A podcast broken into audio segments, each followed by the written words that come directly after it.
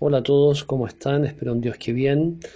Aunque ya se los he dicho otras veces, quiero que sepan que los encomiendo a todos los que me escuchan, sus familias, intenciones, y los tengo presentes en la misa de cada día. Ahí caben todos y sobra espacio, la verdad, porque son los méritos infinitos de Cristo que mm, se presentan ante la bondad del Padre para conseguir las gracias que tanto necesitamos del Señor.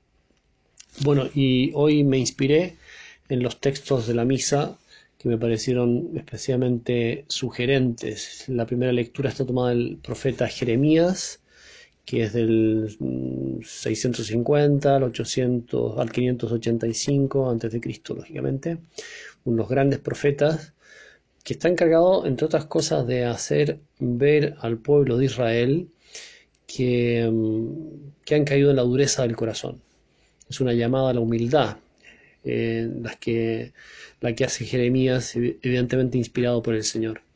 Dice el texto de hoy del capítulo séptimo, esto dice el Señor, esta fue la orden que, me, que di a mi pueblo, escuchad mi voz, yo seré, perdón, yo seré vuestro Dios y vosotros seréis mi pueblo. Seguid el camino que os señalo y todo os irá bien.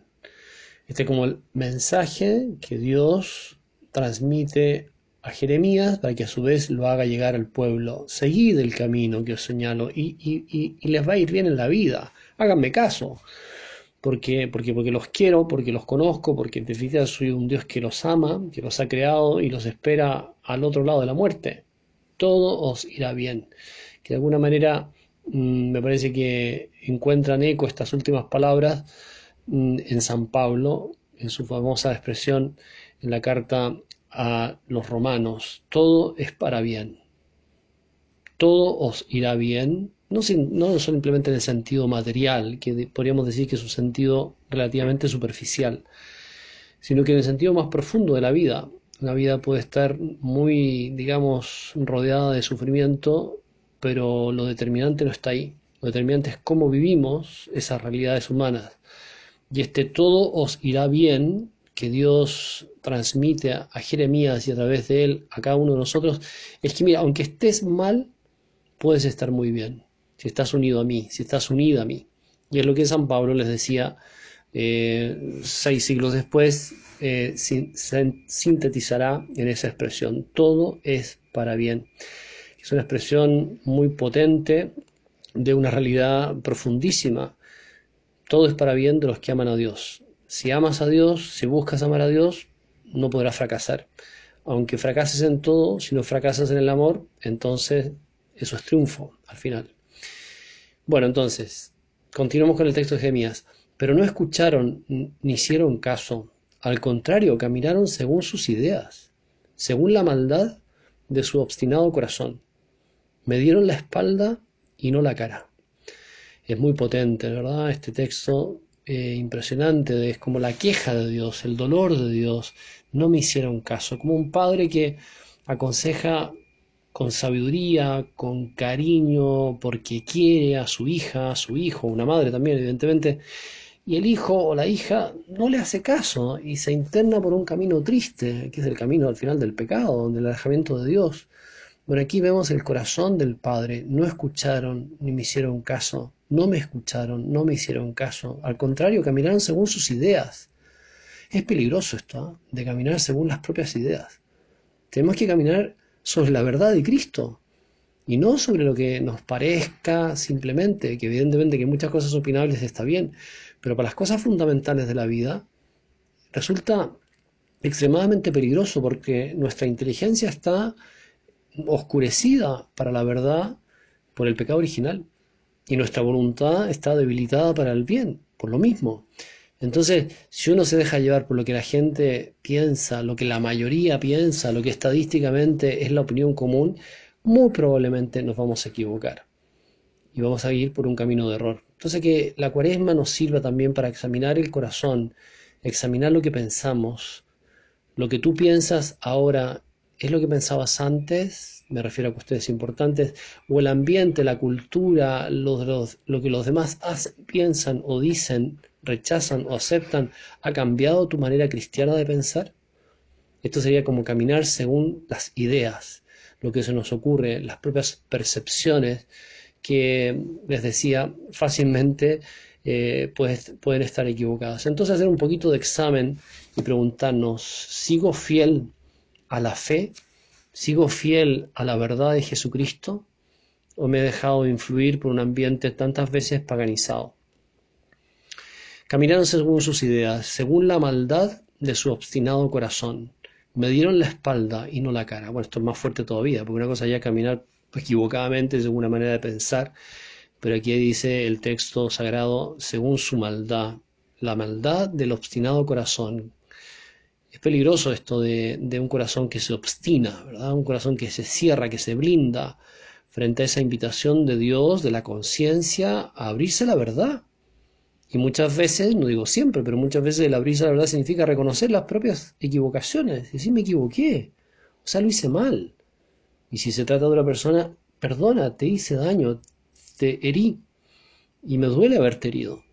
Y no en cambio la dureza, el corazón obstinado, que no cede, que no quiere, que se cierra, que no está dispuesto a reconocer, mm, bueno, sus, sus pecados, sus errores, sus equivocaciones, sus limitaciones. Pidámosle al Señor un corazón abierto, un corazón pobre, que es el que tenemos todos, me parece a mí, por lo menos yo. Un corazón pobre, pero un corazón abierto a la luz de la verdad de Jesucristo. O si queremos, un corazón abierto a la mirada de Jesucristo. De un corazón replegado sobre sí mismo, incapaz de dejarse mirar, incapaz de cambiar. Cuando es una maravilla la conversión, es una maravilla, es un pasar de la muerte a la vida, del error a la verdad, de, si queremos, del vicio a la virtud, o de la esclavitud a la libertad. El Señor nos quiere libres, nos quiere felices, nos quiere contentos, pero eso necesariamente va a significar en nuestra vida continuas conversiones. La conversión no es una pérdida, sino que es una tremenda ganancia. Es abrirse a la bendición de Dios. Bueno, entonces, a mí me parece que esta frase es muy, muy contundente. Es como la queja de Dios frente al misterio del corazón humano, tan esquivo a su amor y a su verdad. Caminaron según sus ideas, según la maldad de su obstinado corazón. Me dieron la espalda y no la cara. Hay que dar la cara. Hay que hacer oración.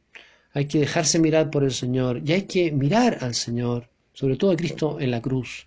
Y decir, Señor, ayúdame a descubrir la grandeza de tu amor y también ayúdame a descubrir mis propias miserias sin ocultarlas, sin disimularlas, sin poner vendaje sobre mis heridas, sino que bueno, aquí estoy, o sea, estas son mis heridas, estas son mis miserias, tú eres médico y tú mismo lo dijiste, eh, no es el médico para los sanos, sino para los enfermos, esto es dar la cara, dar la cara que tenemos, ¿verdad? La cara con sus arrugas, con sus manchas, ¿verdad? Que las mujeres se pueden maquillar y toda la cuestión, aunque yo soy bastante contrario al lifting, pero bueno, quiero decir, uno se puede arreglar bastante y producir, pero, pero bueno, por otro lado, no sé, a mí siempre me ha gustado la imagen que tengo de mi madre en el día de su matrimonio.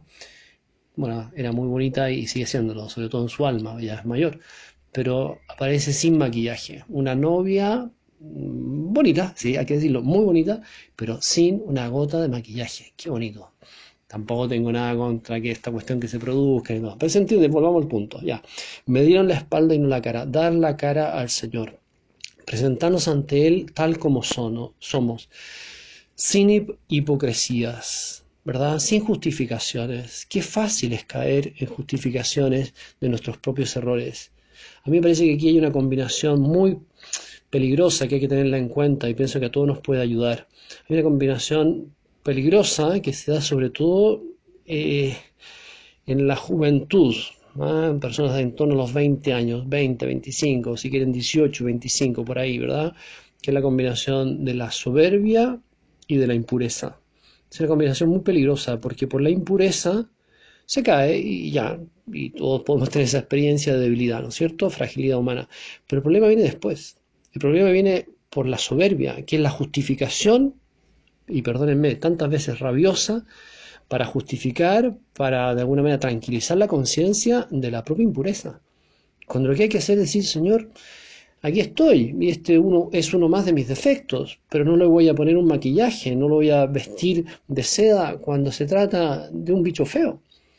Bueno, si no tuviéramos esa actitud de abertura a la verdad, si dejáramos que nuestro corazón se obstinara en el error, en la maldad, entonces estaríamos dando la espalda a Jesús y no la cara.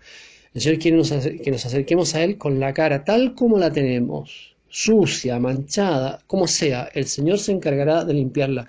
Pero lo que no podemos hacer es la hipocresía de justificarnos en nuestros propios errores, eh, según nuestro modo de pensar, o, como dice aquí el texto, caminando según nuestras ideas, y llegar a justificar lo injustificable.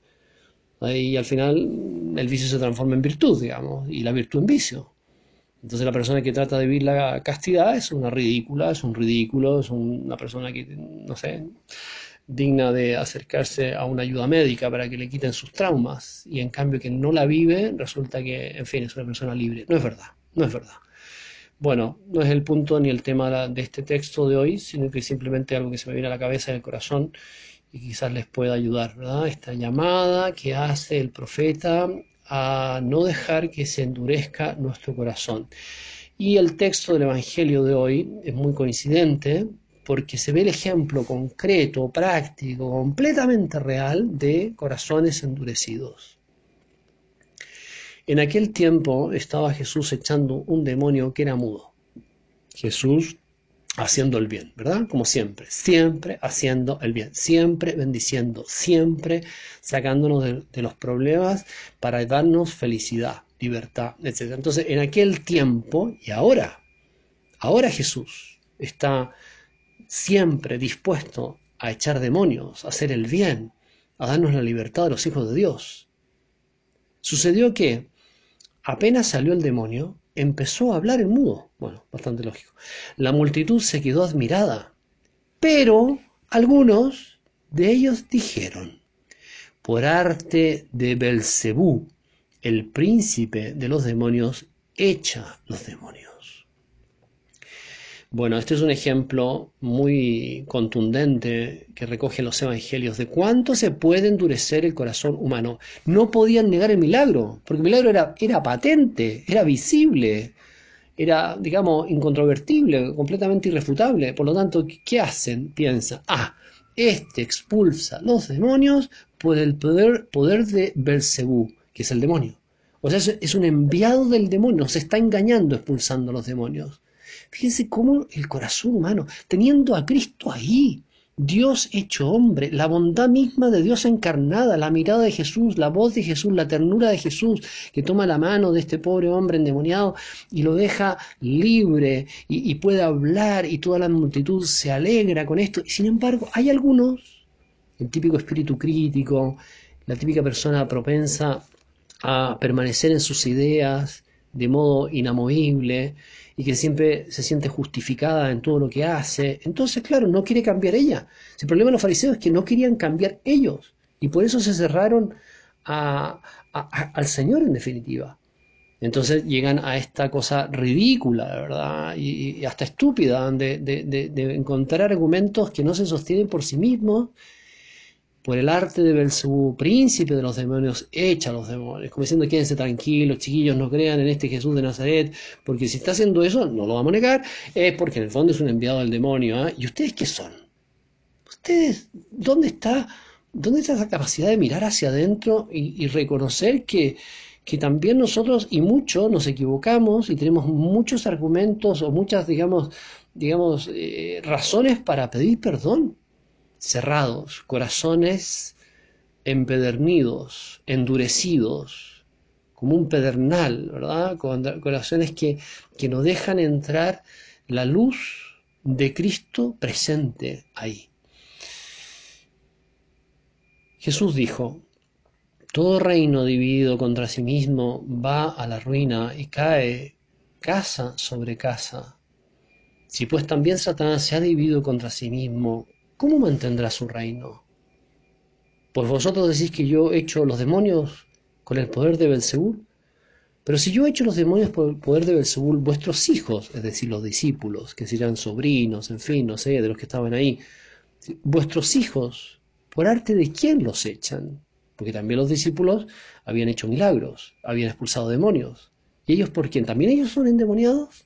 ¿También ellos son enviados del demonio? ¿Tu sobrino, tu sobrina, no sé qué, no sé cuándo? Es una llamada que hace el Señor buscando el ángulo para que ellos se abrieran a la conversión, dispusieran su alma a la luz y al amor de Dios. Fíjense cómo Jesús busca el ángulo, el ángulo más, digamos, sería comparable a esos goles olímpicos, digamos, desde el punto del córner, yo de fútbol no entiendo mucho, pero una comba tan increíble que la pelota entra, Jesús está, pegando un golpe aquí, una patada de, de golpe olímpico. ¿Para qué? Para que ellos se abran a esta maravilla que el Señor les ofrece. ¿Por arte de quién los echan? Por eso, ellos mismos serán vuestros jueces. Y aquí viene una cosa preciosa. Después de este argumento que de, alguna manera tendría que resplandecerles el corazón, Jesús dice, pero si yo echo los demonios con el dedo de Dios, entonces es que el reino de Dios ha llegado a vosotros. Fíjense la humildad, la mansedumbre de Cristo. Le acaban de tirar encima una de las peores blasfemias de toda la Biblia. Nombrar, decir delante de otros que el enviado de Dios, en este caso nada menos que el Mesías esperado de siglos, Dios encarnado, es el enviado del demonio. Una de las peores blasfemias, si no, si no simplemente la peor blasfemia de la Biblia. ¿Y cómo responde el Señor? Si echo los demonios con el poder de Dios, entonces significa que el reino de Dios ha llegado a vosotros. Qué humildad, qué mansedumbre la de Jesús, ¿verdad? Que nos tiene que ayudar a pensar cuando a mí me dicen algo que me duele y que a veces incluso es verdadero, pues en este caso es una falsedad absoluta. ¿Y cómo reacciona el Señor? Lleno de mansedumbre, lleno de bondad. Mm, les propone el reino a, quienes le están blasfemando, a quienes le, le están insultando. Bueno, ¿cómo reaccionamos nosotros cuando nos dicen una cosa, cuando nos corrigen en algo que es verdadero? Y es verdadero, y puede ser perfectamente claro que la mamá o el papá o el marido o la mujer, en fin, nos corrijamos en algo que es objetivo, que es auténtico. Mira, cambia esto, tu carácter, tu manera de decir, no sé qué, tienes que ser más cuidado con tu... ¿Cómo reaccionamos frente a las correcciones? Entonces aquí tenemos algo muy práctico, muy concreto, que nos puede ayudar para avanzar en este tiempo de cuaresma, aprender a aceptar las correcciones con humildad, reconocer nuestros errores, pedirle al Señor que no permita que se nos endurezca el corazón, no permita que nuestro corazón se haga obstinado, dándole la espalda a Dios, sino más bien nuestra cara, por muy sucia, por muy desfigurada que esté por nuestra propia miseria y debilidad. Y termino con el salmo tan bonito del Salmo 94 que dice, ojalá escuchéis hoy la voz del Señor, no endurezcáis vuestro corazón no endurezcáis vuestro corazón. Pedimos al Señor por intercesión de Santa María y por la ayuda tan eficacísima de San José.